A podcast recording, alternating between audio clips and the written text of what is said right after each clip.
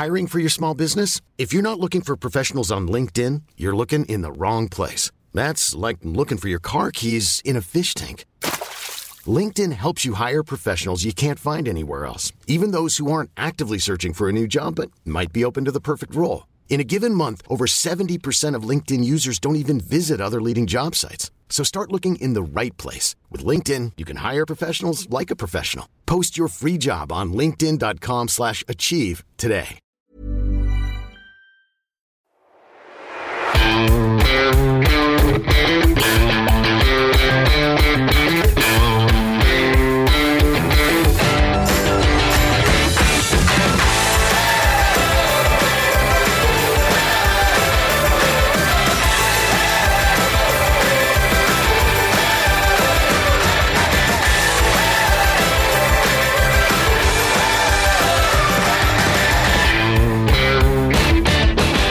Moin Moin und herzlich willkommen zur Folge 78 des Finanzrocker Podcasts. Mein Name ist Daniel Kort und ich habe heute André Pittelkau zu Gast.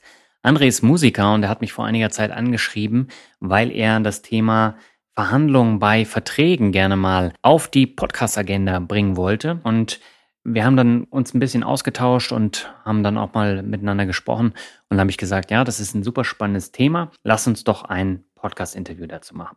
Ja, und äh, darum geht es in der heutigen Folge, knapp 75 Minuten, nicht nur darüber, sondern eben auch darüber, warum es nicht so gut ist, wenn man alles herunterhandelt. Ähm, das kommt dann äh, gegen Ende des Interviews auch nochmal, weil, weil das ja auch eine Frage ist, mit der man sich beschäftigen muss.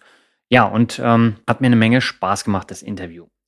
Ja, diese Folge wird dir präsentiert von Lupus Electronics, dem führenden deutschen Markenhersteller für innovative und leicht bedienbare Sicherheitstechnik. Die Angebotspalette reicht von der hochwertigen Videoüberwachung über die prämierte Alarmanlage XT3 bis hin zur vernetzten Smart Home Lösung. Und das alles zu attraktiven Preisen. Steuere dein Zuhause bequem über eine App. Egal, ob du die Profile deiner Heizkörperthermostate per Knopfdruck wechselst, den Rauchmelder testest, die Rollläden herunterfährst oder dein Zuhause per Videoüberwachung prüfst. Neuerdings sind alle Geräte auch kompatibel mit Amazon Echo. So kannst du die Systeme auch mit deiner Stimme steuern. Bei Lupus setzt du dabei nicht auf einzelne Insellösungen, sondern auf ein professionelles Security-System, an das du auch das spezielle Smart Home Zubehör integrieren kannst. Im Praxistest schneiden die Produkte Designed in Germany immer sehr gut ab. In Zeiten steigender Einbruchszahlen gibt dir ein gutes Sicherheitssystem ein besseres Gefühl. Alles weitere erfährst du unter www.lupus-electronics.de. Dort kannst du dir auch Online-Demos von unterschiedlichen Produkten anschauen oder den Kaufberater nach den passenden Produkten für dich fragen. Schau doch mal vorbei. Und wir gehen jetzt ab zum Interview.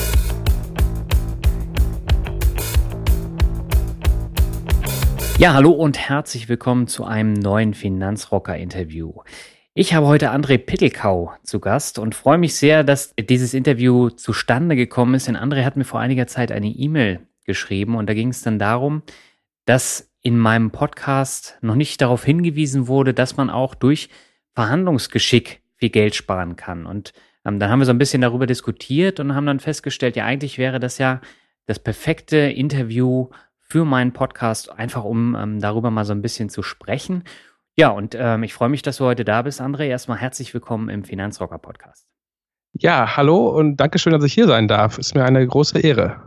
Ja, du bist ja auch fleißiger Hörer, hast du mir geschrieben. Definitiv. Also sowohl ähm, bei deinem Finanzrocker-Podcast als auch beim Finanzvisier Rockt mit den Kollegen. Genau. Ja. ja da haben wir ja eben auch schon ein bisschen äh, fachgesimpelt über genau. bestimmte Aspekte. Aber vielleicht magst du dich äh, kurz nochmal in eigenen Worten vorstellen. Ja, gerne. Ähm, also ich bin der André Pittelkau, genau. Ich bin 33 Jahre alt und komme aus Essen, aus dem schönen Ruhrgebiet und bin im ersten Bildungsweg äh, Musiker, studierter Musiker äh, auf Lehramt mit den Instrumenten Schlagzeug und Klavier und Jetzt aktuell studiere ich noch neben der Arbeit ein äh, Studium des Unternehmensmanagements, nennt man das, an der FOM in Essen. Mhm. Und arbeite freiberuflich in vielen sozialen Musikprojekten und leite Chöre, leite Orchester und leite Bands mit geflüchteten Menschen und äh, ein buntes Potpourri aus verschiedenen musikalischen Aktivitäten. Das klingt sehr spannend. Und du bist Rocker. Wahrscheinlich äh, hast du dich deswegen dann auch so wohl gefühlt beim Finanzrocker-Podcast, ne? Definitiv. Also äh, ich bin komplett Rock und Punk äh, sozialisiert. Also ich komme da äh, definitiv, also ich, äh, ich bin ein bisschen spät nach dem Punk, also in der nach der Kernphase des Punks eingestiegen, eher in so eine Richtung Emo-Punk. Mhm. Habe dann meine erste Band so mit zwölf gehabt aus dem Bereich Emo-Hardcore und habe dann ähm, diese klassische Punk-Sozialisation eigentlich dann äh, nachgeholt. Also beziehungsweise habe dann also die richtigen Klassiker an Punkbands dann nachgeholt und habe mich immer halt mit Rock und Metal etc. Äh, gerne beschäftigt. Hm. Spannend finde ich das, dass du studierter Musiker bist. Äh, ich glaube, du spielst Keyboard und äh, Drums und äh, noch was darüber hinaus. Ja, also ich würde sagen, die, das klassische Bandinstrumentarium ähm, decke ich da äh, ganz gut ab. Also Schlagzeug ist da, wie gesagt, mein absolutes Steckenpferd. Mhm. Das habe ich mit sechs Jahren angefangen. Dann kam irgendwann so mit äh, 13 die Gitarre dazu und dann kam etwas später mit 15, 16 das Klavier hinzu und ja, das äh, Bass, äh, Bass lernt man ja immer irgendwie. ist, ist ja dann der alte Spruch, äh, jeder Gitarrist kann auch Bass spielen, aber nicht ja. jeder Bassist kann Gitarre spielen. Ist, äh, ist ähm, auch wahr ein Stück weit. Sorry an alle Bassisten. Und ich bin ja selbst Bassist in, ja. äh, in einer Punkband. Sehr spannend. Da kommen wir später nochmal äh, drauf zu sprechen. Spannend finde ich das nur, dass man als äh, Punkmusiker und Rockmusiker dann tatsächlich ähm, dann auch Musik studiert hat und dann auch gerade das, äh, denn klassisch lehrt und nicht nur diese, diese Rockschiene, wie ich sie ja auch in äh, meinen Mixtapes schon einige Male vorgestellt habe. Ja, also das, das war auch dann ähm, teilweise an der Hochschule dann ein bisschen Kulturschock einfach. Also äh, gerade halt Gehörbildung und Musiktheorie, das sind ja. äh, Dinge, die habe ich mir ja im Verhältnis zu einem zu einem Geiger oder einem klassischen Pianist habe ich mir das äh, verhältnismäßig spät drauf geschafft und dann als Schlagzeuger hat man eh, sag ich mal, wenn man nicht gerade schon relativ früh äh, sich da sein, sein, Gehör trainiert, hat man mhm. als Schlagzeuger immer, gerade mal bei Gehörbildung und so, immer ein bisschen Schwierigkeiten, da richtig aufzuholen. Also die Geiger sind da absolut äh, ganz weit oben mit Gehörbildung. Mhm. Ja, bevor die Leute jetzt sagen, ach, schon wieder diese Musik, äh, das ist ja kein Mixtape, sondern das ist jetzt eine normale Finanzrocker-Folge. Lass uns mal genau. zum äh, Thema übergehen. Genau. Du hast mir ja geschrieben, dass es zum Geldspannen wichtig ist, über ein rhetorisches und auch über ein Verhandlungsgeschick zu verfügen. Warum ist das so? Ja, also erstens muss man vielleicht diesen Begriff dann nochmal äh, klären. Mhm. Für mich ist das, für mich gehört beides zusammen. Also gerade dieses Geldsparen auf der einen Seite und ähm, kontinuierlich verhandeln. Und damit mhm. meine ich vor allen Dingen das Stichwort die äh, wiederkehrenden Zahlungen, die man monatlich hat. Mhm. Und ähm, die Überschrift ist eigentlich Geld auf der einen Seite sparen, wo man es nicht so gerne ausgibt. Das heißt, ähm, die Stromrechnung, Internet, Mobilfunk, ähm, alle wiederkehrenden Zahlungen, damit man das Geld, was man dann möglicherweise spart, wiederum an anderen Stellen ausgeben kann, wofür man es gerne ausgibt oder mhm. halt anlegt. Das habe ich bei mir privat festgestellt, dass man da, sage ich mal, es oft auch mal gerne vergisst, immer wieder im Alltag, also die richtigen Prioritäten zu setzen. Mhm. Und ja, ich musste mich da auch immer wieder dran erinnern und habe dann so kontinuierlich in jedem Bereich, sage ich mal, versucht nachzubessern. Vor allen Dingen halt bei diesen wiederkehrenden Zahlungen, die monatlich kommen, weil mhm. da, da genießt man dann den ähm, so schön äh, genannten Compound-Effekt, der dann ja, mhm. also äh, das rentiert sich über, also diese einmalige Investition, einmal da zu verhandeln, wie, das werden wir wahrscheinlich gleich nochmal ansprechen, mhm. ähm, diese einmalige, das Telefonat oder dieses, ja, Gedanken darüber machen, zahlt sich halt wirklich dauerhaft aus über die Länge des Vertrags und das ist halt ähm, eine gute Investition. Mhm. Vielleicht magst du mal ganz kurz erzählen, wo du das denn schon erfolgreich eingesetzt hast. Ja. Ich gehe mal davon aus, das war jetzt nicht nur einmalig, sondern das hast du jetzt wiederkehrend immer mal wieder probiert und hast dann auch eine Menge rausholen können. Genau, also mein absolutes äh, Steckenpferd ist äh, Mobilfunkverträge. Mhm. Da habe ich äh, also wirklich kontinuierlich im, im, Laufe der Jahre immer wieder dazugelernt und habe, mhm. äh, also über die Zahlen werden wir wahrscheinlich auch gleich noch reden, aber ähm, habe ich jetzt meine absolute Höchstsumme erreicht, die ich quasi äh, äh, einspare monatlich, habe ich mhm. meinen Rekord gebrochen. Dann äh, beim Strom kann man es gut machen, bei der Autoversicherung, also bei der Autoversicherung ist natürlich schwierig, direkt zu verhandeln, aber mhm. man kann ähm, definitiv äh, was am Preis macht. Ich kann nur von mir selbst sprechen. Ich hatte die sehr lange wirklich ähm, einfach, äh, ja, salopp gesagt, schleifen lassen, einfach so mitgenommen, wie der Tarif war, mhm. bis ich mir mal Gedanken darüber gemacht habe, hör mal, ähm, du hast jetzt wirklich schon lange nicht mehr den Tarif gecheckt und ähm, da war dann echt so ein Moment, wo ich mit einem Telefonat auch wieder echt guten Erfolg gezielt habe. Ein 5-Minuten-Telefonat. Ja, und dann halt ähm, Gut, ich habe auch schon Leute gehört, die können, die haben ihre Miete verhandelt. Das habe ich jetzt mhm. auch noch nicht gemacht. Äh, das wäre mir auch ein bisschen zu, äh, also keine Ahnung, ist jetzt mir persönlich ein bisschen zu heikel. Ich fühle mich wohl und zahle einen guten Preis und deswegen, mhm. dann sollte man lieber nicht verhandeln. Und äh, natürlich dann diese bei diesen Netflix, Audible, Spotify, das sind natürlich auch Dinge, da kannst du nicht direkt äh, face-to-face mit einer Person verhandeln im Zweifelsfall, mhm. aber du kannst auf jeden Fall ähm, günstigere Konditionen immer wieder erlangen halt und ähm, das immer auch äh, vollkommen auf rechtmäßigen Wege, also ohne mhm. irgendwie Schummelei oder so, genau. Mhm. Und äh, magst du vielleicht mal erzählen, wie viel du ungefähr im Monat jetzt sparst durch diese Verhandlung?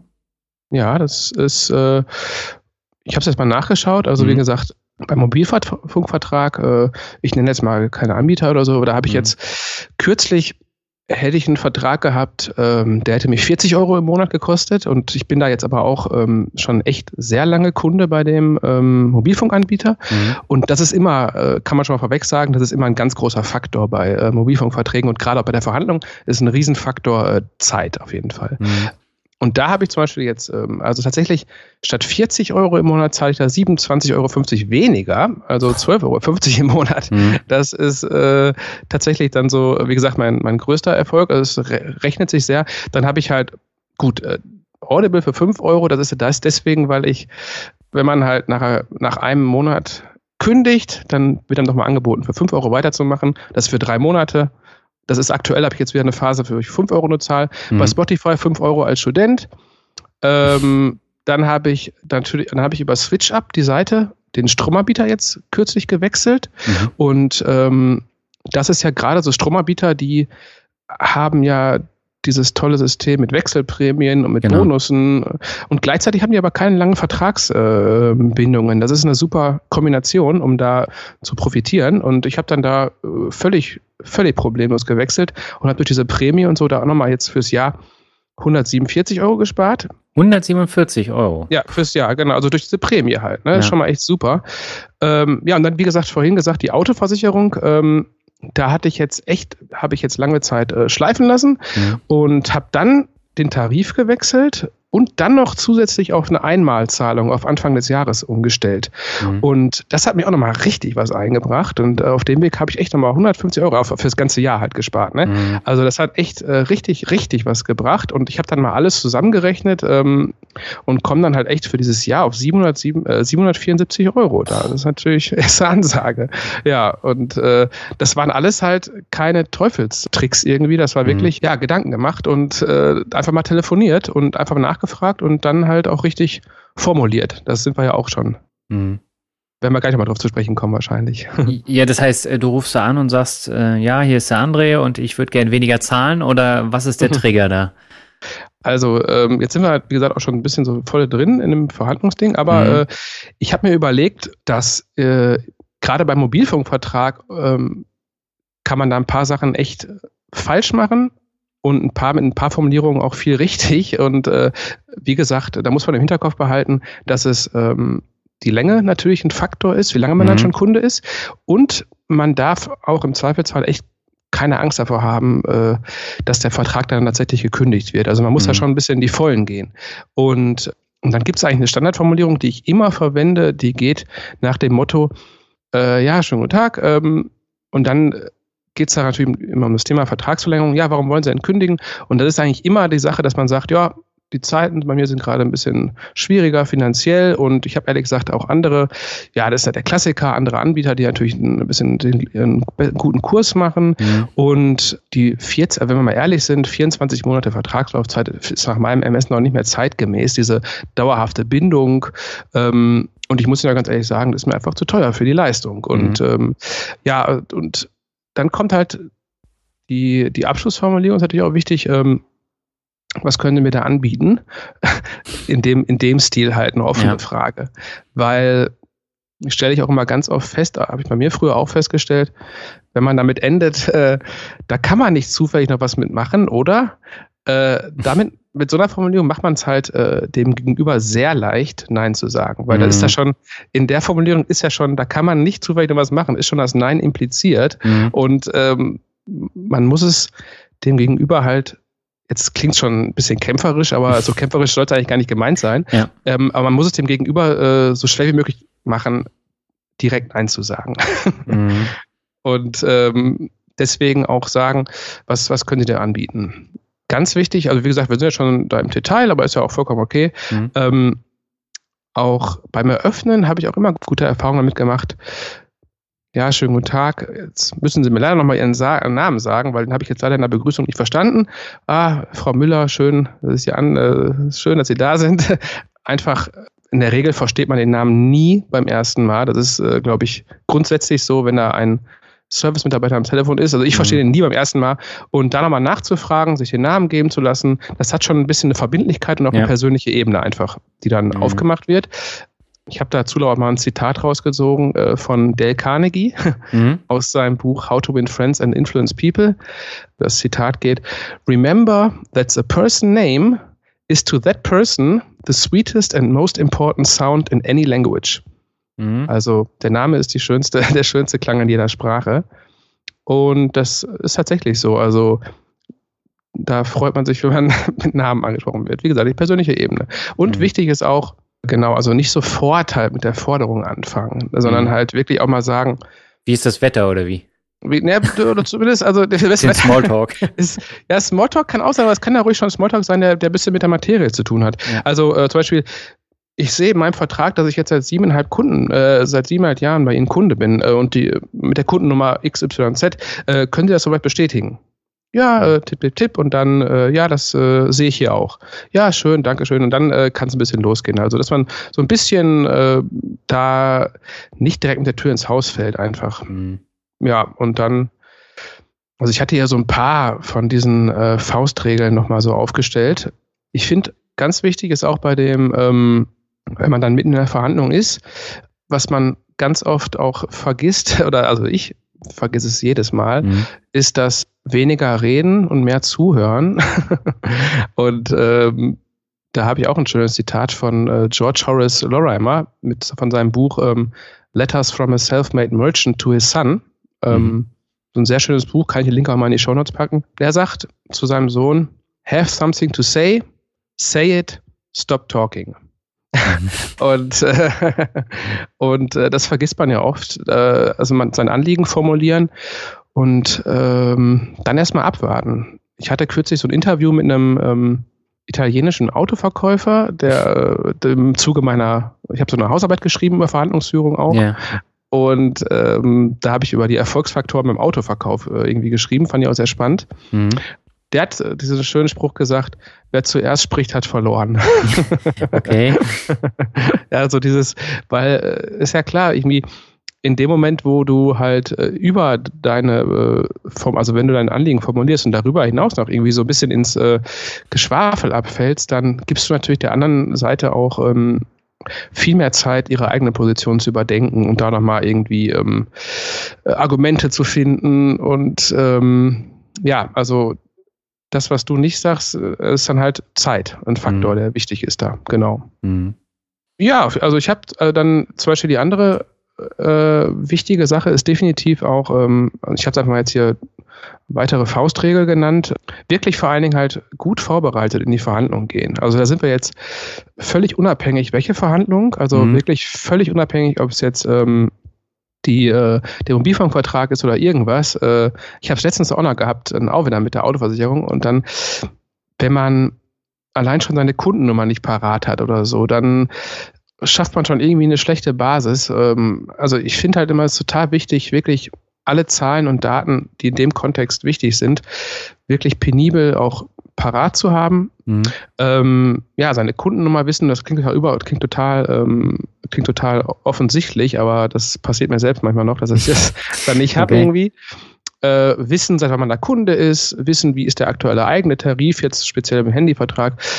Und umso besser ist natürlich, wenn man ähm, irgendwie vorherige Anrufe mit anderen Mitarbeitern dokumentiert hat. Also, und da würde ich auch nicht lügen, natürlich. Äh, das ist einfach, da würde ich wirklich ehrlich sein. Also, wenn man es nicht gemacht hat, dann auch nicht lügen. Wenn man es gemacht hat, umso besser. Einfach sagen, ja, schönen guten Tag. Am 5.4. hatte ich bereits mit Frau Müller ähm, aus ihrem Unternehmen über diesen Sachverhalt gesprochen und würde jetzt gerne mal darauf zurückkommen. Das hat auch nochmal eine direkt eine andere professionelle Ebene ähm, und schafft ja, also. Äh, ich habe Vertrauen eigentlich. Genau, auf jeden Fall. Ja. Das denke ich auch. Weil ähm, dann bist du gut vorbereitet. Ich meine, das ist ja bei allem, was du machst, ob das nun das Bewerbungsgespräch ist, ob das ein Kundentermin ist, wenn du da völlig äh, unvorbereitet äh, loslegst, dann wird das auch nichts. Sondern Definitiv. Ähm, du musst dann schon äh, schauen, dass du gleich souverän auftrittst. Da gehört eben die Nummer dann mit dazu und eben auch das, was du möchtest. Das kann man ja auch vorformulieren. Definitiv. Ja. Ja, also auch gerade halt das mit dem, ja, das man, was man, was man möchte, das sollte man auch für sich vorher ganz klar wissen. Also ja. ich sag mal im Zweifelsfall klar, jetzt äh, das ist, das wird natürlich massiv komplexer, wenn es jetzt um ähm, Bewerbungsgespräche oder Gehaltsgespräche etc. geht, dann wird es natürlich viel komplexer als bei einem Mobilfunkvertrag. Mhm. Ähm, beim, beim Mobilfunkvertrag ist bei mir zumindest immer der Ansatz halt so wenig wie möglich zu bezahlen. Und da habe ich halt äh, keine, äh, da habe ich halt keine konkrete Summe im Kopf. So und äh, mhm. Das ist natürlich anders dann, äh, wie gesagt, jetzt bei den härteren Nummern. Ja, also bei mir ist es zum Beispiel so, ich ähm, habe jetzt seit Jahren äh, so eine Aldi Talk-Karte, die fülle ich dann immer online äh, aus und so zahle ich halt jeden Monat maximal 15 Euro oder 16 Euro sind es, glaube ich. Also ich muss dann ja. immer ein bisschen Volumen nachkaufen, aber das sind 16 Euro und ja, die zahle ich jetzt auch seitdem ich meinen Job gewechselt habe und da kann man nichts zu sagen. Ich bin auch zufrieden mit dem Netz und der mhm. Qualität und also für 16 Euro, jeder, der 40 Euro zahlt, der hat es wahrscheinlich auch wegen des Handys gemacht oder wegen des Smartphones, ne? Ja, beziehungsweise ähm, jetzt in meinem Fall war noch nicht mal ein Handy dabei für 40 Was? Euro. Ja, also das ist dann schon echt äh, okay. teuer einfach. Und das ist richtig teuer. Ja, also äh, auch noch nicht mal massiv Internet und so. Also es war schon äh, ja teuer. Und ich hätte es natürlich auch nicht gemacht, wenn ich halt nicht diesen massiven Rabatt da bekommen hätte. Und ja. ähm, da muss man auch einfach sagen, da verhandle ich dann auch nicht mehr weiter. Dann habe ich halt gesagt, Leute, also mit dem Angebot, dann bin ich sofort wieder dabei, ist ja klar. Mhm. Und die Sache ist halt auch, ich wollte halt wirklich kündigen. Also ich hatte wirklich vor zu kündigen. Also mhm. das war in dem Fall tatsächlich auch ähm, dann hat wahrscheinlich auch dann hat man gemerkt. genau.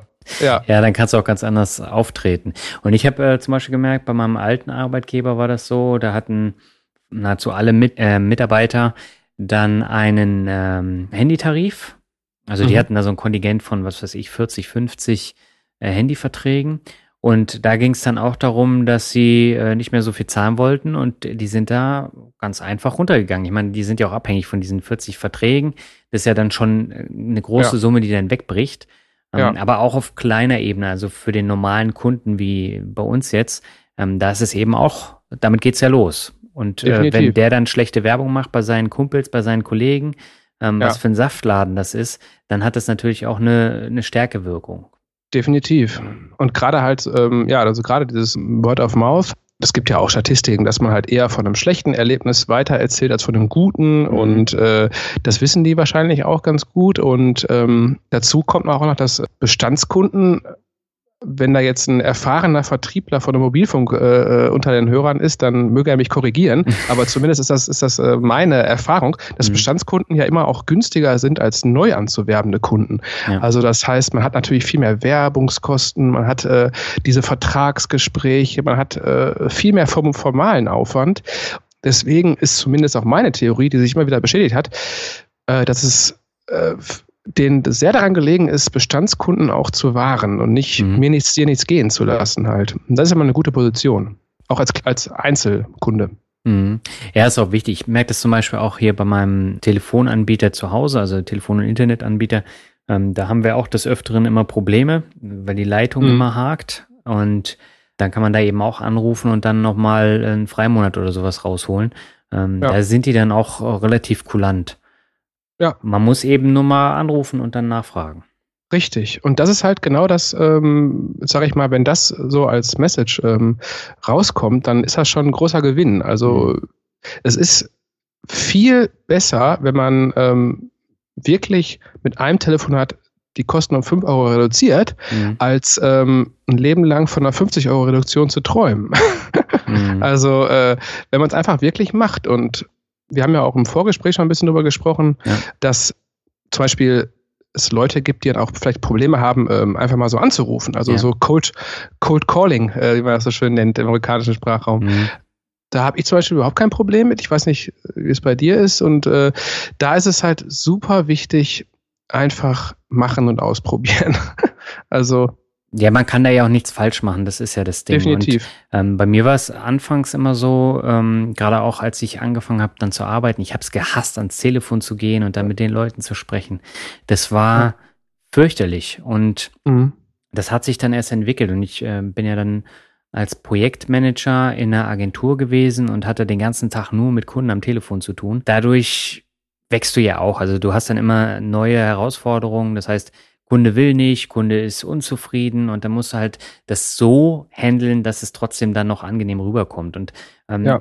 das ist dann auch eine Schulung, die nimmst du dann mit und du behältst ja. es dann auch bei. Also du hast es dann auch auf privater Ebene. Das heißt, wenn du jetzt beispielsweise im Interview mit den Leuten äh, sprichst oder wenn du bei irgendeiner Hotline anrufst. Ähm, ja. Und ich versuche da immer möglichst ähm, seriös rüberzukommen und halt nicht mit der Tür ins Haus fahren, weil damit habe ich in meinem Leben zumindest viel mehr erreicht, als da auf die Kacke zu hauen. Ne? Ja. Und ich habe das zum Beispiel auch bei ähm, den Depotanbietern gehabt.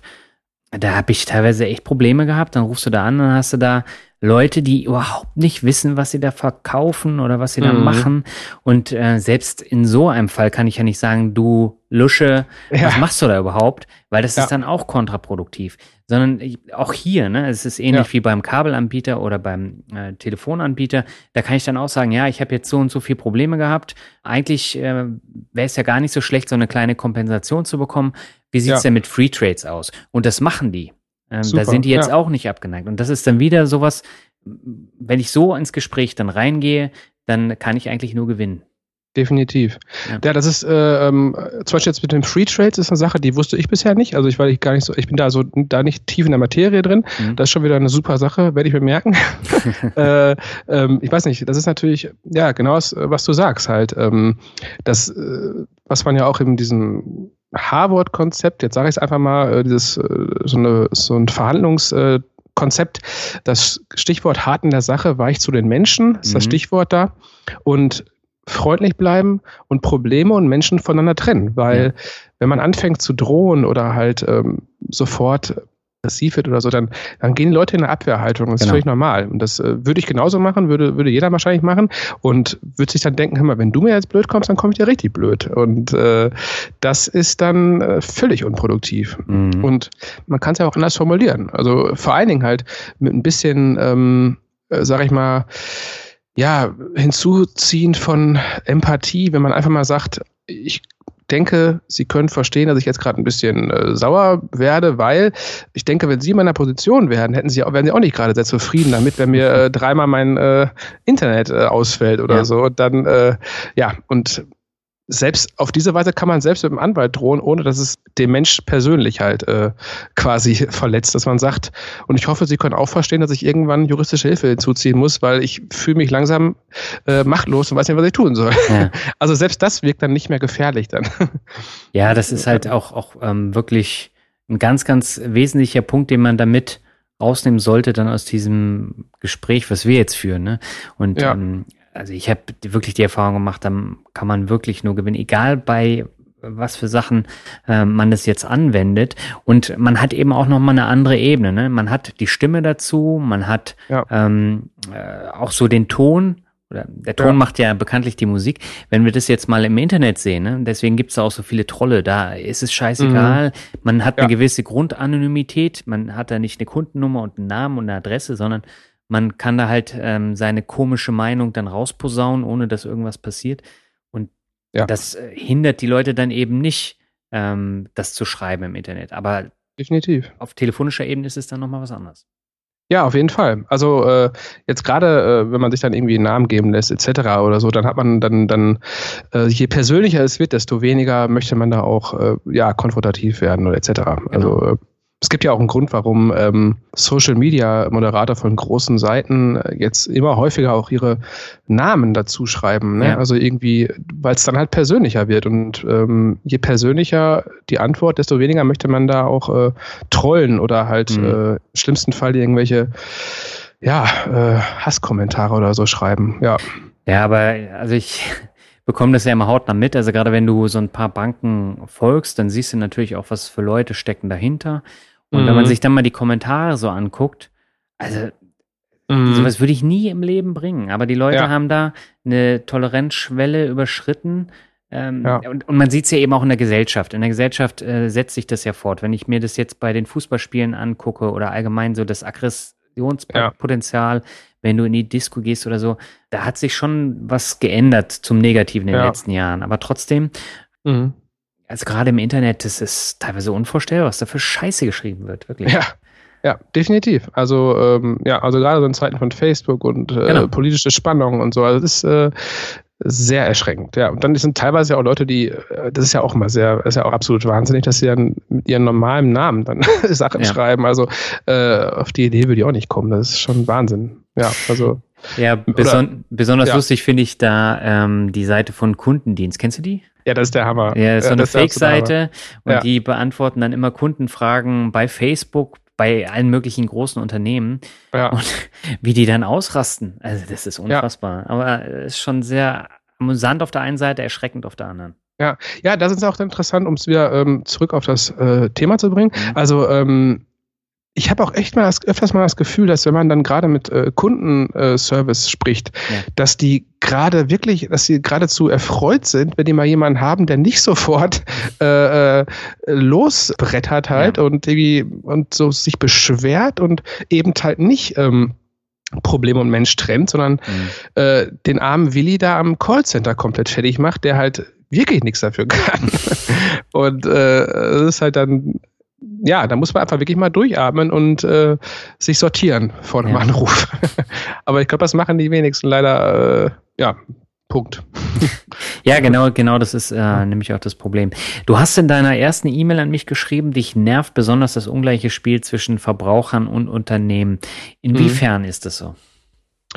Das ist, äh, was ich damit gemeint habe, ist äh, zwei Sachen. Ähm, einmal, dass wenn man wieder jetzt in der Situation ist mit Telefon, äh, Telefonat und jetzt sagen wir mal jetzt äh, wieder, also wieder beim Mobilfunkanbieter, auch ja. wenn die ganze Folge jetzt noch Mobilfunkanbieter, aber ähm, der Mann oder die Frau, die da gegenüber sitzt, die hat natürlich wegen ihres Jobs, ich würde mal jetzt schätzen, auch da möge mich wieder jemand korrigieren, vielleicht 100, 150 Gespräche am Tag mhm. und ähm, davon wahrscheinlich sehr viele Beschwerden und auch sehr viele Verhandlungen. Ja. Und als äh, ja als normaler Endverbraucher, wenn man nicht gerade irgendwie bei der Polizei ist oder wenn man nicht irgendwo in einem Job arbeitet, wo man täglich verhandelt, mhm. dann kommt man da auf, weiß ich nicht, zehn Verhandlungen im Jahr vielleicht. Das ist natürlich dann einfach, man hat weniger Ahnung als natürlich das Gegenüber. Und mhm. ähm, ja, man, deswegen, das ist die eine Sache, dass ähm, Unternehmen da viel mehr Erfahrung haben als der Verbraucher in mhm. Sachen Verhandlung. Das ist dann die Komponente halt des Telefons. Und das ist einfach eine Sache, die man einfach äh, wegmachen kann, indem man es halt oft macht. Das ist auch die, die, die Message, die auch mal ganz besonders wichtig ist. Ja. Wirklich einfach, so oft es geht, verhandeln.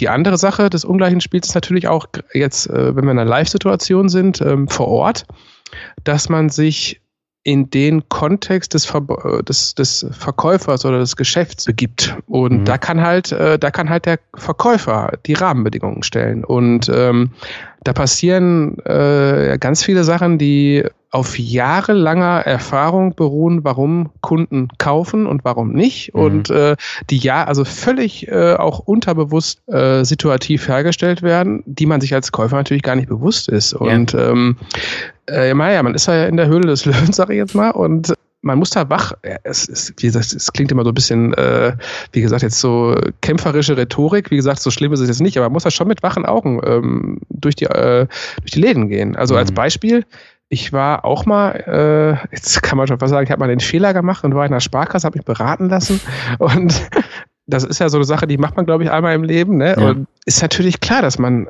sofort einen Kaffee angeboten bekommt und sofort ähm, Smalltalk betrieben wird. Und ich möchte überhaupt nicht abreden, dass die Verkäuferin oder die, in dem Fall die Bankmitarbeiterin, möchte überhaupt nicht in Abrede stellen, dass die nicht auch so freundlich gewesen wäre. Also mhm. die war wirklich natürlich auch außerhalb ihres Jobs war die sehr freundlich. Mhm. Aber es hat natürlich auch einen Effekt, dieses Kaffee bringen und Smalltalk halten, weil dann ist man natürlich, äh, macht es einem viel schwieriger, seine Kondition mit einer gewissen Vehemenz durchzubringen, weil man ja vorher schon was bekommen hat. Und mhm. äh, das sind so äh, Kleinigkeiten halt, ähm, was ich mit diesem ungleichen Spiel meinte, was man einfach für sich reflektieren muss. Mhm. Äh, und da so ein bisschen, ähm, ja, äh, wach sein sollte, was da so ähm, für Mittel der Beeinflussung halt äh, gibt. Mhm.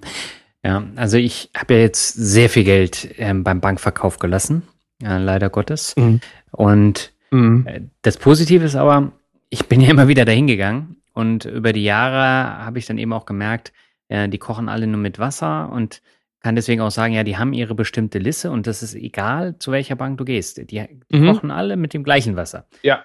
Manche sind noch ein bisschen teurer als die anderen, aber ähm, du bekommst immer den Kaffee angedreht Mhm. Du bekommst manchmal dann auch noch einen Keks dazu. Und mittlerweile ist es ja teilweise in den Banken schon so, du sitzt dann da und dann hast du einen äh, Skype-Call mit einer Versicherung. Also du hast dann mhm. äh, Bankverkäufer, Bankverkäuferin und dann nochmal über Laptop dann äh, jemand von der Versicherung. Das ist mir halt mhm. bei einer Bank passiert und das war äh, einziger Abverkaufsmasche. Aber äh, zu dem ja. Zeitpunkt war ich eben schon so weit, dass ich genau wusste, was er mir andrehen wollte, weil ich das schon hatte. Ah. Und ähm, das hat mich dann nochmal zum Nachdenken angeregt. Und ich meine, das war jetzt eine teure Weiterbildung, aber letztendlich hat sie dazu geführt, dass ich jetzt hier die, ja. die Podcast-Interviews machen kann. Ja. Ähm, und von daher, dadurch habe ich sehr, sehr viel gelernt. Und wenn ich jetzt nochmal in solche Gespräche komme, kann ich ganz anders da mit umgehen und kann auch ganz anders argumentieren als jetzt vor ein paar Jahren. Aber die Übung gehört dazu und man sollte das ja. vielleicht dann ab und zu auch mal telefonisch oder dann im Laden auch mal ausprobieren definitiv. Ist dann halt ja, das klassische Lehrgeld halt, ne? Genau. Es gibt Bücher, die können einem das, das Lehrgeld ein bisschen verkürzen. Ja. äh, aber im Zweifelsfall ist es schon so. Ja. Also ich hatte auch in der Sparkasse, Entschuldigung, wenn ich dazwischen gehe, äh, kurze, äh, ich, wie gesagt, jetzt komme ich auch wieder ins Labern, aber ich hatte in der Sparkasse aber eine Situation, dass dann auch der externe Berater dazugekommen ist und ähm, er hat mir jetzt dann als erstes erzählt, ähm, welchen, welchen Sparplan er für seine Tochter hat, für seine frisch, äh, junge, äh, gerade geborene äh, Tochter. Mhm. Und das ist mir jetzt halt nachher so aufgefallen. Also, das ist ja so krass persönlich und so, ähm, soll ich sagen, freundschaftlich schon mhm. so eine Information oder so, dass man, ja, das ist dann so umschmeichelnd, äh, dass, ähm, klar, natürlich, den, den, der äh, Mann, der mir das so erzählt hat, der war mir natürlich sofort sympathisch, sehr mhm. sympathisch. Und ähm, das war mit Sicherheit auch kein großer Zufall. Auch, mhm. äh, ich will ihm auch nicht in Abrede stellen, dass er wahrscheinlich nicht privat auch sympathisch ist, aber das war dann so, ähm, ja, wie gesagt, äh, mit der Tochter und so. Das ist dann so Informationen, die gibt man nicht zufällig raus, ja.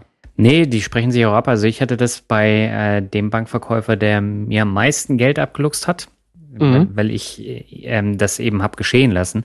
Aber bei dem ja. war es so, die hatten da ein System, die waren alle sehr jung und mhm. ähm, der hat dann immer schon eingeplant, der Termin geht zwei Stunden. Nach einer Stunde haben wir über meine mhm. Versorgungslücke und so weiter gesprochen. Mhm. Und dann kam sein Kollege, der saß dann auch schon vor der Tür, ohne dass er mir vorher Bescheid gegeben hat, von der Versicherung dazu.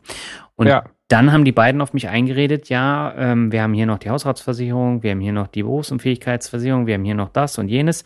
Und wir haben ein Baukastensystem und je mehr ich nehme, umso günstiger wird So, das haben sie mir mhm. dann erklärt. Und wenn du zwei Leuten gegenüber sitzt, hast du schon mal eine ganz andere Verhandlungssituation genau. und du fühlst dich eingeengt und das wird dann schwierig. So, und dann kam, ja, und die Versicherung, die ist so gut, die haben wir natürlich auch. Und letztens ist mir eine Kamera vom Kumpel runtergefallen, als wir abends mhm. auf einer Party waren und die war kaputt und die Versicherung hat anstandslos gezahlt.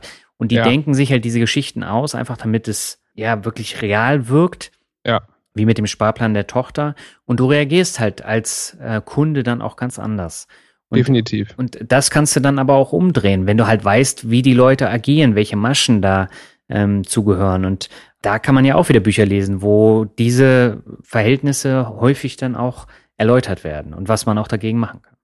Ja, definitiv. Ja. Jetzt sind wir schon bei den Büchern. Vielleicht ähm, magst du mal kurz erklären, welche Bücher dir auf deinem Weg da zum Verhandlungsgeschick am meisten geholfen haben? Mhm. Also ähm, das erste Buch ist gar nicht, also jetzt ganz direkt mit dem Verhandlungsgeschick. Das geht eher halt jetzt in die zweite Kategorie, über die wir jetzt mhm. gerade gesprochen haben, über ja. das äh, ungleiche Spiel. Ähm, das ist das Influence von Robert Cialdini. Mhm. Das ist der ähm, englische Titel. Das ist äh, ja auf Deutsch die Prinzipien auch der Beeinflussung. Ähm, und da geht es vor allen Dingen halt um Verkaufstaktiken. Also er hat, das Buch ist schon ein bisschen älter, aber für mich und auch, äh, ja, also für mich ist zeitlos. Er hat halt Prinzipien aufgedeckt, die er ähm, studiert hat. Also er ist Verhaltenspsychologe mhm. oder Verkaufspsychologe, da will ich mir jetzt nicht festlegen. Aber er hat auf jeden Fall darüber studiert, was bringt Leute ähm, quasi dazu, sich dementsprechend zu verhalten äh, in gewissen Situationen. Ähm, mhm. Also da gibt es zum Beispiel halt das Prinzip des äh, äh, Reciprocity, also dieses Gegenseitigkeit. Das mhm. ist, da, da fällt zum Beispiel das, äh, das, das Kaffeebringen drunter, dass man, ähm, das gibt es äh, ganz zahlreiche Studien, dass man, wenn man einen Gefallen getan bekommt, dass man diesen Gefallen unter einem Stunden, unter Umständen ähm, erwidern möchte, zum mhm. Beispiel. Dann gibt es Liking, das Prinzip, also Gefallen, Sympathie, dass man ähm, das ist ja auch so ein bisschen das Verkaufsgespräch, wenn man, wenn man denjenigen nett findet, findet, dann möchte man den nicht enttäuschen. Ja. Dann gibt's Consistency, also das äh, Durchgängigkeit. Das mhm. ist äh, zum Beispiel, wenn ich jemandem einen Titel gebe, zum Beispiel, ich sag, ähm, ah, du bist auch wirklich äh, extrem zielstrebig oder so. Und dann mhm. bekommt er quasi einen Ruf von mir auferlegt, dem er dann gerne, also jetzt fiktive Person, mhm. äh, dem er dann auch entsprechen möchte. Oder halt, äh, es gibt verschiedene Bereiche, wo es dann so ist. Mhm. Und da sind super, super interessante Beispiele in dem Buch, äh, wie man auch irgendwie, also in Amerika ist es ja zum Beispiel erlaubt, Fundraising per Telefon zu machen. Das ist in Deutschland ja verboten. Ja. Da gibt's ja das ne, Fernmeldegesetz, oder ich habe den Namen vergessen. Auf jeden Fall ist das ähm, in Amerika erlaubt. Und die fangen zum Beispiel mit der Frage an, wie geht's Ihnen heute? Und dann sagt man ja meistens, ja, mir geht's gut. Und ja, wenn es Ihnen gut geht, äh, es gibt ganz viele Menschen, denen geht's nicht so gut. Und äh, wollen Sie nicht ein bisschen spenden? Und äh, das sind halt so Fragen, also es ist eine total, ähm, total, total naive Frage, offen ähm, auf den ersten Blick, aber halt mhm. total hat einen Sinn halt. Mhm. Mhm. Ja, also das Buch ist auf jeden Fall sehr interessant, wenn man sich damit äh, auseinandersetzen möchte. Mhm, das packe ich in die Show Notes. Genau. Äh, für die, die gut Englisch sprechen können, ist super Hörbuch, also ist auch vom super Sprecher bei Audible. ähm, äh, da kriege ich kein Promo-Geld äh, äh leider für das Buch, aber ist wirklich sehr gut. Äh, von Influence von Robert Cialdini. Mhm. Das zweite Buch ist ähm, von Roger Fisher, das äh, Harvard-Konzept. Mhm. Das ist so ein, ja, ein Klassiker der Verhandlungsführung, kann man sagen. Ähm, das habe ich ja gerade schon genannt, das Grundprinzip hart in der Sache, weich zu den Menschen, äh, die Dinge voneinander trennen. Das wird dann nochmal sehr detailliert aufgeklärt ja. und ist ein super, super Basisliteratur für, ähm, um da in die Materie zu gehen. Mhm. Hast du noch äh, welche? Ich hätte noch ein letztes. Mhm. Ähm, das ist von dem ähm, ja, indisch-amerikanischen Autor äh, Ramit Sethi, ich hoffe, ich habe es richtig ausgesprochen, aber das werdet ihr auch in den Shownotes dann sehen, die Schreibweise. Mhm. Das hat den sehr, äh, ja, sehr reißerischen Titel I Will Teach You to Be Rich. Äh, den Titel hat er hinterher auch bereut, weil das irgendwie sehr platt klingt halt. Ne? Ja. Und das Buch ist auch schon zehn Jahre alt, aber ähm, das äh, geht unter anderem äh, auch nochmal richtig gut auf diese Alltagsverhandlungen äh, ein. Und mhm. ähm, von dem habe ich mich sehr inspirieren lassen, was diese wiederkehrenden Zahlungen angeht und da auch den richtigen Ton zu treffen. Das ist da sehr gut beschrieben. Mhm. Das gibt es aber nur auf Englisch, ne? Das gibt es ja nur auf Englisch tatsächlich. Mhm. Ja, also und er hat ja auch einen eigenen Blog, wo man auch nochmal drauf schauen kann. Genau, der hat einen ja, super Blog, da ähm, gibt es sehr viele Informationen äh, kostenlos und ein paar Sachen ähm, ja, gegen Geld. Davon würde ich jetzt erstmal abraten. Ich habe mhm. also ich selbst habe noch nichts da gekauft, ich habe immer nur alles kostenlos äh, konsumiert, bis auf das Buch.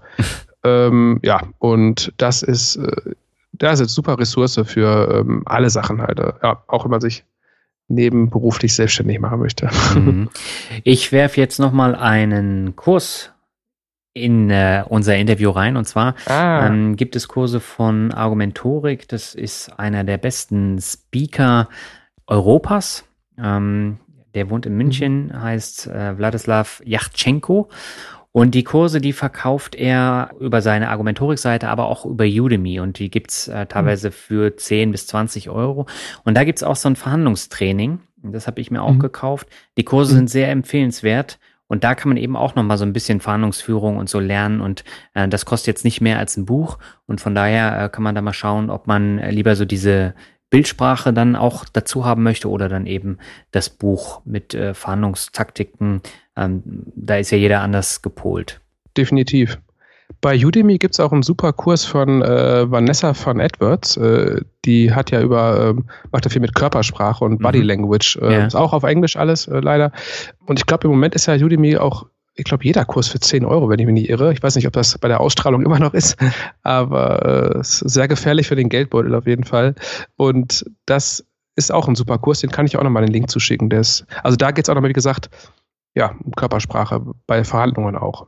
Ja, genau, die hat äh, Wladislav Yachtschenko auch. Ähm, da, da, also der hat 10, 15 Kurse, ähm, da ist hm. alles mit dabei und äh, ah. mir gefallen die echt gut. Cool. Und wenn man da ein bisschen äh, Geld sparen möchte, dann bucht man halt über Udemy. Ansonsten kosten sie halt schon 79 Euro.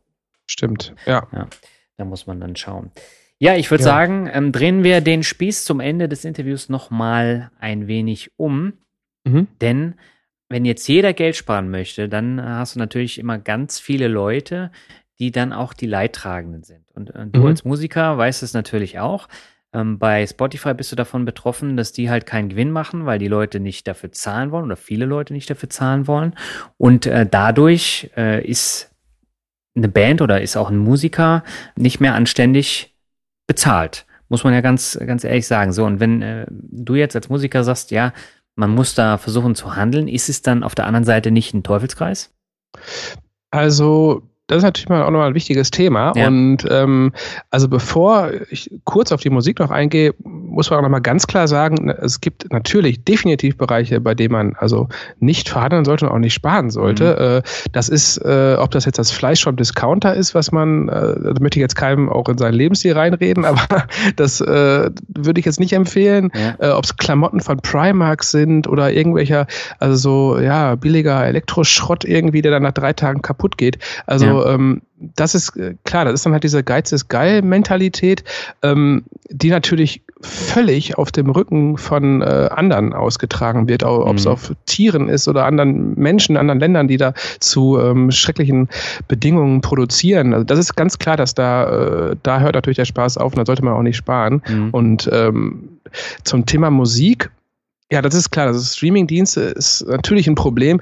Ich nutze selbst Spotify und äh, bin da quasi auf beiden Seiten. Einerseits als äh, Leidtragender, weil ich mhm. mit meinen äh, Kompositionen da äh, sehe ich ja nichts von. Also gibt es überhaupt also gibt's quasi gar kein Geld über mhm. Spotify.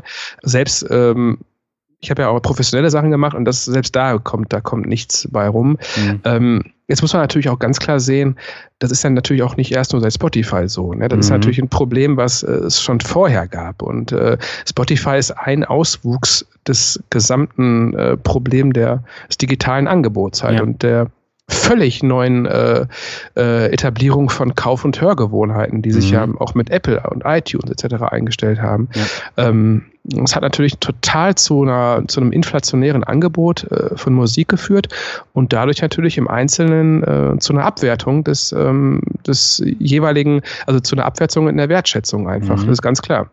Und äh, ich habe es mir früher so schön geredet für mich selbst. Ich habe gesagt, ich habe jetzt einen schönen Plattenspieler und habe mir dann gedacht, äh, ja, ich mache ein Spotify-Abo für die äh, für die Alltagsmusik und die Künstler, die ich unterstützen möchte, davon kaufe ich mir jetzt äh, Vinyl. Mhm. Und das habe ich wirklich keinmal gemacht. Keinmal. wirklich keinmal gemacht. Also das mhm. ist, äh, also ganz schlimm oute ich mir auch jetzt hier. Ähm, ich, das fängt aber auch vor allen Dingen damit zusammen, ja, beziehungsweise ich habe es tatsächlich gemacht, aber dann halt mit ähm, so Fleetwood Mac-Platten. Ähm, da sieht auch der Künstler nichts mehr von. Mhm. Und genauso ist es halt auch bei Spotify bei mir. Ich stream also zu 90 Prozent ähm, die alten Klassiker mhm. äh, von Fleetwood Mac bis alles, äh, bis RB aus den 70ern. Ich würde ganz stark bezweifeln, dass die Künstler da sowieso irgendwas von sehen, ja. äh, wenn es da jetzt gestreamt wird. Mhm. Ja, es kommt immer darauf an. Also die ganz Großen verdienen damit ja schon, aber wenn ich jetzt höre, dass so ein Brian Adams 1200 äh, Euro oder Dollar im Jahr äh, mit seinen äh, Streaming-Angeboten bei Spotify verdient, das ist ja, ja, der absolute Witz. Da kann kein Mensch von leben. Definitiv. Und ähm, das, diese digitale, dieser digitale Wandel wird halt zu einer großen Herausforderung für viele Branchen. Also nicht nur Musik, sondern ähm, auch die Banken. Ne? Und klar. Da muss man dann eben schauen, wie kann man das Angebot so umdrehen, dass die Künstler trotzdem was davon haben. Spotify geht ja den mhm. richtigen mhm. Weg. Also die haben ja beispielsweise auch diese Konzertangebote und Konzerthinweise von den Künstlern, die man gehört hat. Die bekommt man dann ähm, praktisch in Spotify angezeigt. Man bekommt ja. sie teilweise auch per E-Mail. Man kann das ja auch genau. verknüpfen. Genau. So, dann geht man dann da halt hin, kauft sich ein T-Shirt, dann haben die Künstler dann genau. auch wieder mehr davon. Man muss es halt nur machen, ne? Und ich kenne halt sehr, sehr viele Leute, die äh, das auch nicht einsehen, für Spotify jetzt Geld zu zahlen. Die haben dann die Werbung dann da drin. Aber äh, rein theoretisch würde ich sofort sagen, weg mit diesem Angebot, weil das schadet eigentlich allen. Und mhm. diese, diese Geiz ist geil Mentalität, die hat man ja überall. Ich meine, ob das ja. nun jetzt beim Thema Bloggen ist äh, oder beim Podcasten, wenn man da jetzt ein bisschen Werbung dann davor hat, da wird dann immer diskutiert, aber es wird gar nicht gesehen, was für ein Aufwand dann dahinter äh, steckt. Ist bei der Musik ja genauso. Ja. Und ähm, durch diese Mentalität, die hat man dann schon in der DNA drin, nö, ich zahle nichts mehr, aber andererseits geben sie 40 Euro für einen völlig überteuerten Handyvertrag aus. Mhm. Und da fehlt so ein bisschen die Relation. Das ist zumindest meine Meinung. Und da sollte sich jeder ja. halt selber mal hinterfragen. Definitiv. Ja. ja ja, also ist natürlich einfach ein Problem, was, äh, was da ist.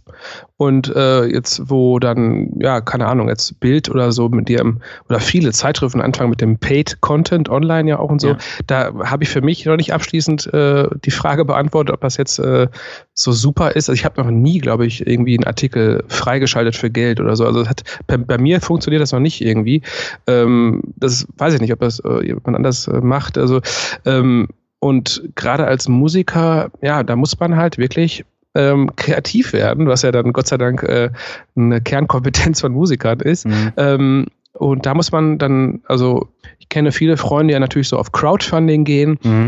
und ja, einfach sagen, Leute, wenn ihr ein Album haben wollt, also das macht sich nicht von alleine und vor mhm. allen Dingen finanziert sich das nicht von alleine, ja. ähm, dann wird halt Crowdfunding gemacht und da hat Amanda Palmer, die Sängerin von, oh, jetzt habe ich den Namen nicht, aber äh, die hat da einen super TED-Talk zugegeben. Können wir auch vielleicht mal in die Show Notes packen. Mhm. Und die hat dieses Buch geschrieben, äh, The Art of Asking. Mhm. Auch wieder englischsprachig. Und ähm, da geht es genau eigentlich um das Thema, wie gehen Musiker eigentlich heutzutage damit um, dass es äh, kein Geld mehr für CDs gibt. Und sie hat den Weg einfach gewählt, ja, sie Art of Asking. Sie hat ihr Publikum einfach gefragt, hör mal Leute, ähm, ich brauche Geld zum Musik, äh, zum Leben, ich bin Musikerin. Wie kriegen wir das zusammen hin? Mhm. Und die hat halt eine unglaublich loyale Fanbase. Ähm, also die schläft halt auch bei ihren Fans auf dem Sofa und, ah. äh, und alles so, dieses, das ist eine richtige Familie. Und das ist dann halt so dieses Geben und Nehmen, was der Idealfall ist, dass man sagt, ich gebe euch was, ich, äh, meine Kreativität stelle ich euch zur Verfügung, mhm. davon muss ich aber leben können. Mhm. Das alte Mäzenentum, äh, wo dann früher irgendwie Bach oder Mozart äh, von den ähm, Königshäusern quasi finanziert worden sind, das äh, wird heute dann, die Aufgabe wird übernommen von den Einzel, äh, von, der, von der Crowd. Ja, ja, ist auch ein wichtiger Punkt. Also ich habe auch Musiker, die unterstütze ich dann durch äh, solche Crowdfunding-Geschichten. Und äh, die bieten dann im Gegenzug bestimmte ähm, Sondereditionen an oder ich habe jetzt auch diverse CDs, wo mein Name dann im Booklet steht. Und hm. ähm, dann kaufe ich das natürlich. Und dann will ich den auch unterstützen und ich habe ja dann auch was davon. Ja. Und also ich äh, bin jetzt seit vier Jahren zahlender Spotify-Kunde und äh, habe mir aber trotzdem immer wieder CDs gekauft. Das appt jetzt so langsam ab ähm, weil ich einfach von den Hörgewohnheiten komplett bei Spotify bin. Aber ähm, trotzdem kaufe ich mir auf den äh, Konzerten an T-Shirts, fahre äh, durch die Weltgeschichte zu Konzerten und mhm. versuche die Bands dann eben so zu unterstützen. Aber viele machen das ja dann gar nicht. Die gehen dann halt vielleicht einmal im Jahr zu ACDC oder zu Guns N' mhm. Roses, zahlen dann 120 Euro und ja. kaufen da dann für 50, 60 Euro ein T-Shirt. Aber äh, gut, das äh, mhm. würde ich jetzt nicht machen. Das ist einfach zu groß und das ist mir zu kommerzig.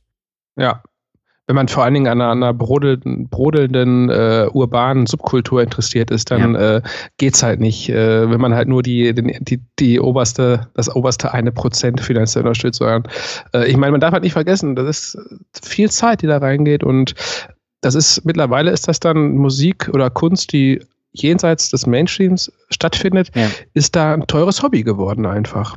Also ähm, fast sehr zeitaufwendig ist. Äh, also genau, also man wird halt viel mehr in die Live-Schiene ja, gedrängt, wobei natürlich auch nach wie vor die Künstler gerne live spielen, äh, mhm. würde ich jetzt mal vermuten. Aber ähm, man muss einfach live spielen. Früher konnte man sich vielleicht ein bisschen aussuchen, aber man muss einfach live spielen, um ja. davon leben zu können. Beziehungsweise leben davon, davon leben können, können tatsächlich auch wirklich die wenigsten dann. Das ist mhm. so ein mhm. anderes Thema dann. Mhm. Also selbst Leute mit Major Deals, die können davon manchmal nicht leben. Ja. Ja, die gehen dann halt jedes Jahr auf Tour, ne? Ähm, ja. Das ist dann äh, die Kehrseite. Aber ich war jetzt auch vor kurzem auf einem Konzert von zwei Bands, die sind jetzt zwei Monate lang durch Europa getourt. Und äh, der Eintritt hat, also wir durften uns das aussuchen, ob wir einen 6, 7, 8, 9 oder 10 Euro zahlen Eintritt. Da hat die Band nicht viel von. Und äh, wenn du kein T-Shirt kaufst, dann äh, verdient die Band gar nichts daran. Und äh, das ist schon hart. Also es ist echt ja. ein hartes Leben. Und der Sänger von denen, der hat in den USA auch kein, keine Wohnung oder kein Haus mehr, Krass. weil er einfach nicht zu Hause ist, das ganze Jahr auf Tour, um leben zu können davon. Ja. Und das ist schon hart. Ja, und das ist dann immer die Kehrseite. Und dann kommt natürlich oftmals das Gegenargument, dass da Leute sagen, ach ja, ist ja selbst gewählt, ist ja selbst ausgesucht und äh, der macht ja auch dafür das, was er machen möchte. Mhm. Aber ich finde, das Argument, es greift halt auch viel zu kurz, ja. weil ähm, wenn man sich mal die extreme Seite der anderen Seite vorstellt, wenn diese ganze urbane Szene, die es halt wirklich mit kompletter Selbstaufgabe durchziehen, wenn die komplett weg wäre, was bleibt denn dann übrig? Dann haben wir wirklich nur noch diesen Einheitsbrei. Und das, äh, also das kann ja wirklich keiner wollen. Und deswegen kann man da nur wirklich, äh, ja, den absoluten Hut vorziehen vor Leuten, die sagen, weißt du was, ich, eine Wohnung ist mir egal, ich, äh, ich gehe jetzt hier auf Tour und mhm selbst wenn man in dem Fall jetzt nicht Fan von dieser einen Band ist, aber diese Grundhaltung, ja. ähm, die ist absolut ja, unterstützenswert. Ja. Hm. ja, und das ist, sind halt auch Geschichten, die darf man dann bei dem Ich möchte im Monat viel Geld sparen nicht vergessen. Äh, ich ja. glaube, das ist auch nochmal ein wichtiger Punkt, deswegen wollte ich da unbedingt nochmal drauf eingehen. Nichtsdestotrotz, man muss da äh, so ein bisschen abwägen und dann für sich selber die Entscheidung treffen. Und äh, ich denke, dann äh, steht man auch dahinter. Definitiv. Und es kommt immer darauf an, ob es ist jetzt ein Riesenkonzern äh, wie Amazon im Audible-Fall oder, oder irgendwie ein Mobilfunkanbieter oder ist es halt irgendwie der kleine Laden um die Ecke halt. Ja. Ne? Das ist immer dann, äh, muss man für sich abwägen und mit seinem Gewissen nochmal checken. Genau. Sehr gut. Dann lass uns nochmal auf dich zu sprechen kommen. Äh, legst du denn persönlich auch Geld an oder fängst du jetzt damit an? Wie ist es bei dir?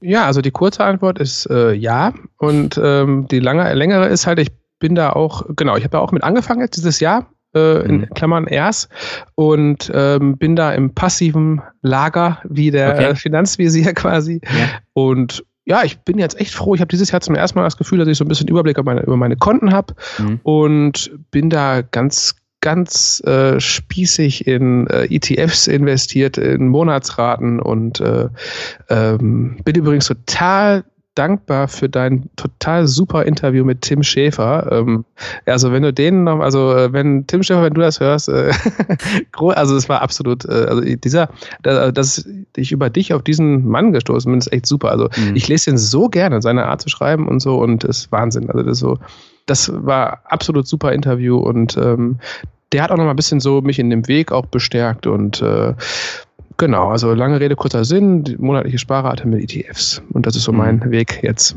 Ja. ja, das freut mich zu hören. Also Tim Schäfer ist auch ein Unikum. Also den gibt's auch nicht ja. zweimal. Und ich meine, das, was er erzählt, erzählt er jetzt ja auch schon seit Jahren und das ist, wiederholt sich ständig. Mhm. Aber äh, gerade diese, dieses dogmatische, ich muss das immer wieder erzählen, immer wieder. Jetzt hat er ja auch ja. diverse Leser, die er vorstellt und andere ja. Beispiele aus den USA, die es geschafft haben. Aber äh, irgendwann ist es dann fest verankert im Kopf. Und ähm, ich habe jetzt Bodo Schäfer gelesen, der Weg zur finanziellen Freiheit. Mhm. Und äh, es geht ja in eine ähnliche Richtung. Da ist es auch dogmatisch immer, man darf keine Schulden machen, man muss Geld ja. anlegen. Jetzt mal unabhängig von der Person Bodo Schäfer, aber trotzdem, man kann so viel aus diesem Buch von ihm mitnehmen. Mhm. Und kann es dann auch umsetzen. Und bei Tim Schäfer ist es halt ähnlich. Es, es spornt einen an, immer dran ja. zu bleiben. Und selbst wenn die Krise kommt, dann kommt die Krise halt, dann ja. mache ich halt weiter und ich mache weiter. Ja, also ich weiß bei der ersten Krise, die kommt, dann lese ich zuerst Tim Schäfer. weil, weil, das ist wirklich so, dann, oder ich meine, ihr erzählt ja auch davon, äh, dass es halt, oder auch gerade jetzt hier äh, der Albert Warnecke, ja. also das ist ja äh, auch eine schöne, ähm, ja, Absicherung ist das falsche Wort, aber zumindest äh, ja ein bisschen beruhigend, dass man weiß halt, ja, der Worst Case, der ist aussitzbar und äh, zumindest ähm, solange bis ich vom Gegenteil überzeugt werde. Und ähm, ja, das ist super. Und gerade gerade von diesen äh, Home Stories, die da Tim Schäfer veröffentlicht, mhm. ähm, das ist natürlich absolut äh, ein super äh, Zug, äh, weil man beim Lesen auch echt das Gefühl hat, wenn das jetzt irgendwie jetzt im letzten Fall war es dann ein Briefträger, der halt wirklich dann äh, ja sein Briefträgereinkommen hat und mhm. eine, eine, eine Frau hat, die auch nicht sehr viel verdient, aber dann mit wirklich den Zahlen aufgelistet und dann mal ähm, äh, das Gefühl bekommt, hör mal, also du, du musst jetzt nicht dein riesen äh, absolutes Mondgehalt zu haben, um anzufangen, sondern mhm. es geht halt wirklich bescheiden los und in kleinen Schritten und Kontinuität zahlt sich aus. Ne? Ja. Und ja, das ist halt sehr ermutigend. Ja, und vor, vor allen Dingen, was ich auch wichtig finde, ich meine, Tim Schäfer bringt ja viele amerikanische Beispiele mhm. und ich habe ja jetzt vor kurzem auch einen Artikel über das Rentensystem in den USA geschrieben, sehr ausführlich und ähm, da lohnt sich dann eben auch nochmal so ein Blick um zu sehen, wie, wie es da auch mit den Steuersystemen und der, ähm, den, den Steuern allgemein auf diese alternativen Altersvorsorgeprodukte ist, weil die, die haben ein komplett anderes System. Und ähm, ja. wenn man das kennt, dann kann man eben auch versuchen, auf irgendeine Art und Weise die Regierung hier dazu zu bringen, mal darüber nachzudenken. Aber ja. momentan ist halt die äh, Geldanleger-Community noch viel zu klein, als dass sie eine Lobby hätte. Aber ja. es wächst ja ja. immer stärker und da müssen wir halt schauen, in welche Richtung es geht. Definitiv. Und vor allen Dingen halt, dass gerade jetzt, äh, wenn ich an so ein, ich meine, ja, das ist ja wahrscheinlich als Punkmusiker kein Geheimnis, dass man so eher im linken sozialen Spektrum verortet ist. Klar. Aber äh, wenn man dann natürlich so ein, äh, dann die daran hört, ja, die ähm, aus Kapitalerträgen, die Steuer von 25 Prozent, die ist viel zu niedrig und so, ähm, mhm. das mag natürlich dann wirklich dann für, für eine Frau Klatten von BMW und so. Das ist natürlich, ist das ungerecht und so. Aber ähm, halt die Lobby halt der, der bescheidenen Kleinanleger, die da ja genauso mit ähm, äh, daran äh, ja, also äh, Probleme mitbekommt, wenn die mhm. Steuer jetzt erhöht wird, dann, äh, mhm. das ist natürlich totaler, also diese Lobby muss dann gehört werden, dass man sagt, Leute, äh, hier versuchen gerade Leute ähm, privat vorzusagen und äh, wenn das jetzt auch noch quasi äh, von falscher Seite, mit falschem so, äh, sozialem Hintergrund auch noch angegangen wird, also mhm. da muss es irgendwie eine Lösung finden, die genau, also wie du gerade schon gesagt hast, äh, die Stimme der, der Kleinanleger muss auf jeden Fall lauter ja. werden. Ja, und ich glaube, das ist äh, die wichtigste Geschichte und jetzt äh, dieses Wahlkampf, bla bla, ähm, was man da ständig dann jetzt hat bis zur mhm. Bundestagswahl, mhm. das ist einfach nur eine leere Phrase an die andere ähm, ja. rangepackt. Ja. Und äh, da muss man wirklich mal schauen, wie sieht es 2030 aus. Ne? Also die Renten werden so oder so sinken und äh, ich muss mehr Steuern auf das Vermögen, was ich mir jetzt aufbaue, bis dahin zahlen. Ja. Ähm, und das steht in keinem Verhältnis. Und das ist in den USA halt wesentlich besser umgesetzt, meiner genau. Meinung nach. Ja, ja klar. Dann gibt es natürlich in Deutschland die äh, Sozialhilfe und äh, die ganzen Sachen, also noch in Anführungsstrichen und hoffentlich immer noch bald. Ja, also was du gesagt hast, ist, da muss dann auch an die, an die bescheidenen Anleger dementsprechend gedacht werden. Genau. Ja, und damit würde ich sagen, kommen wir zum Word Shuffle. Ähm, oh, jetzt bin ich aufgeregt. das ist alles ganz, ganz entspannt. Jetzt haben wir ja genug debattiert über Verhandlungsgeschick. Jetzt äh, kommen wir mal zu den äh, angenehmeren Themen und äh, am Beginn möchte ich mit Knüppelrosi. Oh ja, das ist äh, meine Punkband, ähm, die ja, also da kann man es lebensphilosophisch auch ableiten. Das alte Punk-Prinzip etwas nicht zu können, ist noch lange kein Grund, es nicht zu tun. äh, lässt sich auf viele Bereiche des Lebens übertragen. Okay, wie lange gibt es die Band schon? Ähm, das ist, ich glaube, im vierten Jahr. Und wir, wir, spielen immer noch sehr regelmäßig maximal ein Konzert im Jahr. Ein Konzert nur im Jahr? Oh. Also, ja, wir sind da, äh, also alle das ist ein, äh, ja, wie gesagt, das ist ein ganz klares Spaßprojekt. Aber okay. äh, es äh, dieses Jahr hoffentlich, wir, wir bewerben uns jetzt für ähm, das äh, Punk, nicht, ich hoffe, ich kriege jetzt nicht, ich sage jetzt nichts Falsches, aber Punk im Pod ist, glaube ich, in Oberhausen, ähm, in, um die Weihnachtszeit ist ja immer mhm. das. Und äh, ja, da bewerben wir uns jetzt, weil die haben jetzt neuerdings eine Bühne für die Newcomer-Punk-Bands, obwohl wir keine Newcomer mehr sind. aber äh, da hoffen wir über den direkten Draht zu Alex Schwers noch hinzukommen. Okay, dann bleiben wir gleich mal da und äh, nehmen den nächsten Begriff, das ist Ruhrpott. Oh ja, also Ruhrpott ist äh, die Heimat und ähm, ich bin, also ja, biografisch lebe ich mein ganzes Leben lang im Ruhrpott und das ist einfach äh, Authentizität und eine richtige, äh, die richtige no Note äh, ja, asozial ist das falsche Wort, das will ich auch keinem zu nahe treten, aber zumindest äh, eine sehr erfrischende Direktheit, die quasi aber noch eine andere Direktheit ist als irgendwie als Hamburger oder Berlin. Das ist nochmal noch ein bisschen rotziger, die Direktheit mhm. dann. Aber ja. Bisschen punkiger. Bisschen punkiger, genau. Okay. Der nächste Begriff ist Rhetorik. Ja, also Rhetorik ist, äh, wie hat man so schön gesagt, Rhetorik ist nicht alles, aber ohne Rhetorik ist alles nichts. ähm, Nein, es also, spannendes Thema, gerade halt, wenn es in die ähm, Bereiche geht, wo es dann, äh, ja, also irgendwie schwarze Rhetorik geht, wo es mhm. dann in Richtung Manipulation geht, ähm, ist einfach total spannend, äh, was da quasi, äh, was da zu lesen gibt, welche mhm. Tricks und alles es gibt und beschäftige ich mich gerne mit, ja. Mhm. Okay. Dann kommen wir zu einem nächsten Begriff. Frieda Gold ist es. Oh, das ist ja auch ein Teil, ein Teil meiner Biografie. Mhm. Da habe ich äh, von 2009 bis 2011 ähm, Keyboard gespielt und äh, ja, war eine super Zeit. Ich habe äh, äh, wirklich einmalige Erfahrungen gemacht äh, mhm. mit, äh, sei es jetzt irgendwie in der Schweiz vor unglaublich genialer Kulisse an einem See äh, vor Shakira irgendwie den ersten Ton auf dem Klavier zu spielen mhm. und äh, also oder eine Tour mit Kylie Minogue und äh, ich habe J.R. Ewing von ähm, von ja ne jetzt kriege ich es natürlich nicht hin von der äh, wunderbaren amerikanischen Kultserie habe ich J.R. Ewing äh, getroffen von Dallas oder von Dallas genau Dallas, jetzt ah, habe ich okay. ja. und äh, auf dem Radiopreis in Bremen also super geile Zeit einfach und äh, nehme ich sehr viele Erinnerungen mit Punkt, bin aber auch froh, dass es jetzt äh, erstmal vorbei ist. Warum zu anstrengend das Leben oder? Ja, genau, also ein bisschen zu unstet, zu anstrengend, äh, zu, äh, zu einnehmend ähm, für wenig andere Aktivitäten neben der Musik noch und ähm, also ich, ja, sehr zeiteinnehmend und sehr anstrengend und das hat dann für den Zeitraum gepasst, aber jetzt bin ich froh, dass es auch erstmal nicht ist. Okay. Dann kommen wir zum nächsten, hängt vielleicht auch noch ein bisschen mit deinen Aussagen zusammen, das ist Glück.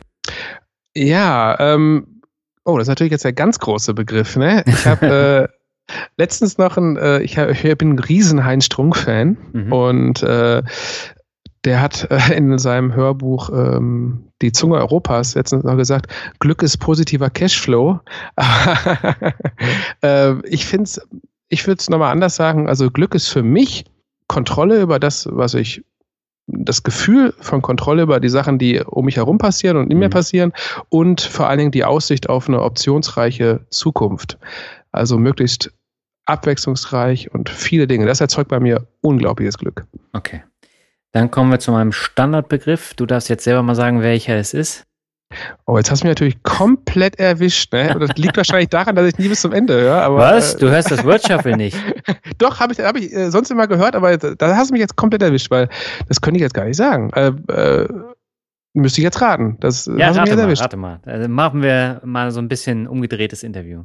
Ähm, Rockmusik vielleicht. Ja, ah, das war doch ganz einfach. Das war dann im Hinter, äh, war dann unterbewusst abgespeichert. ja, okay, ja. was fällt dir dazu ein?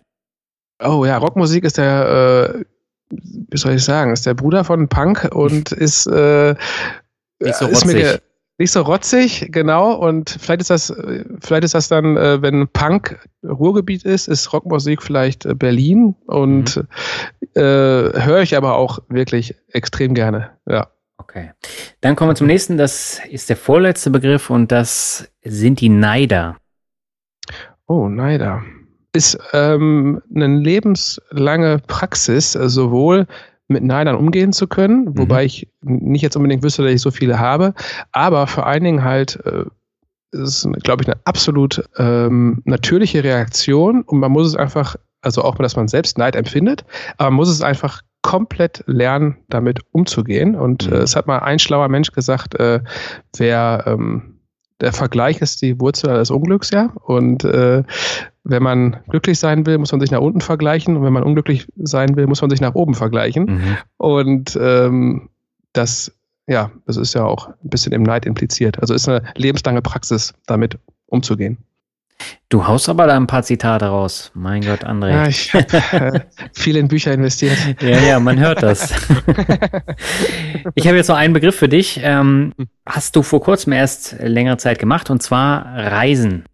Genau, also ich war jetzt äh, kürzlich mit einer Jugendgruppe, äh, mit einem aus deutschsprachigen und bosnischen Jugendlichen war ich ähm, auf ja, mehr oder weniger Europatour bis nach, ähm, bis nach Bosnien mhm. und äh, haben in Deutschland angefangen, haben da geprobt, haben Musik gemacht und haben dann ähm, ein Musikprogramm erarbeitet und so bis nach Bosnien gefahren. Mhm. Ähm, das war absolut super und sehr erfahrungsreich und sehr erfüllend und auf der anderen Seite aber auch total anstrengend natürlich, weil äh, in ja. Bosnien waren dann auch 37 Grad und es war eine sehr lange Autofahrt und ähm, ja, da könnte ich jetzt schon wieder äh, jemanden zitieren, aber Cheryl Strait hat mal ja gesagt, äh, die Reise ist immer nie so richtig äh, entspannt, aber die Erinnerungen sind halt, sind halt immer wert. Ne? Mhm. Und ähm, das passt da auch total. Und grundsätzlich zum Thema Reisen, ähm, wenn meine Freunde das jetzt hören, also die sagen, oh, André, du bist ja gar nicht so ein großer Reiser, aber das ist natürlich so,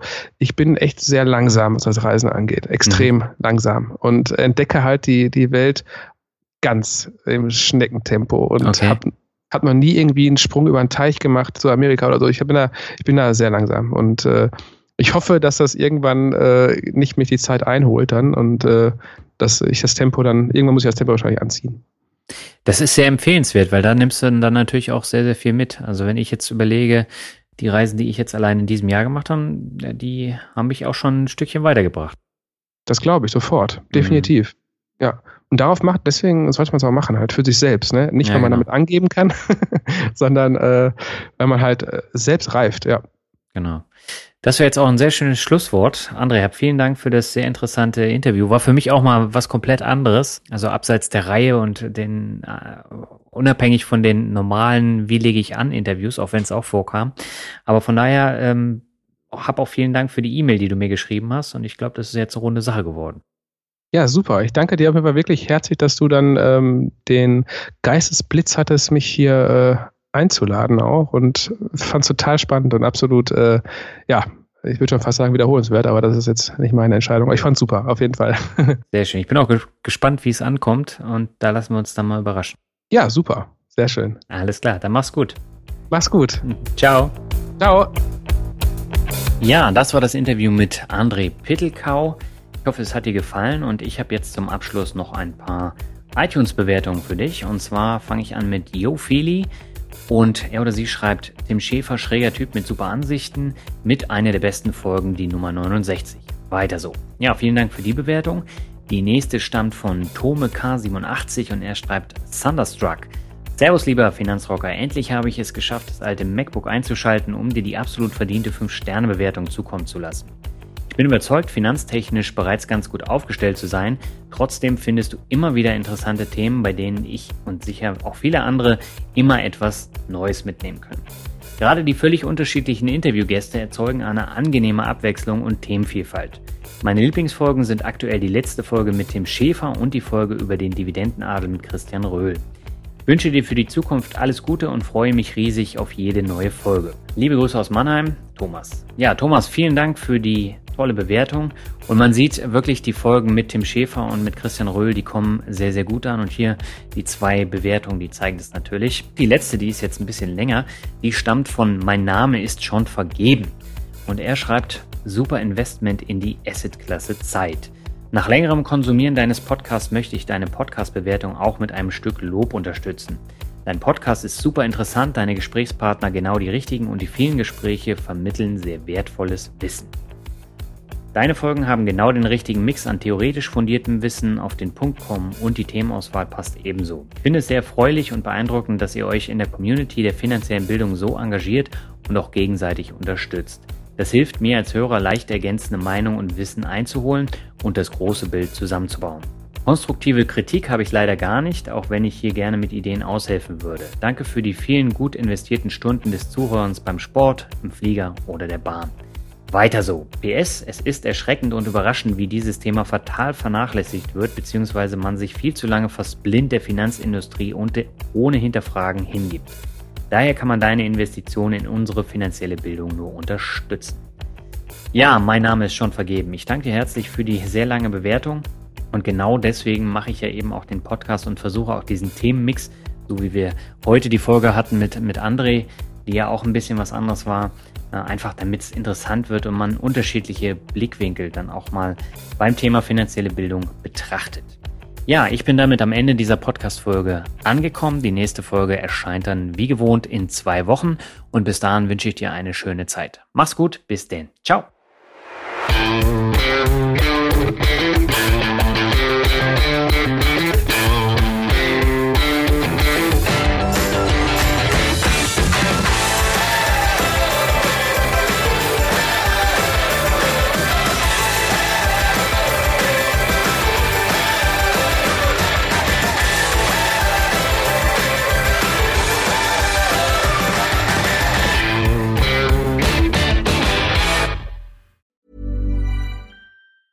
Acast anbefaler.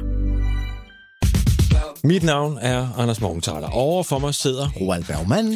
Vi har lavet en ny podcast, der hedder Dopaminklubben. Og Dopaminklubben er en klub, hvor ADHD er fucking sjovt, og hvor det griner. Det behøver ikke at være super alvorligt. Vi er skide trætte af alle de der podcasts, der forklarer mig og nederen der. Vi gør grin med vores ADHD. Mulig ADHD. Ja, vi udreder mig, fordi nogen siger, at jeg har det. Jeg ved det ikke rigtigt, det finder vi ud af. Vi har i hvert fald lavet vedmål.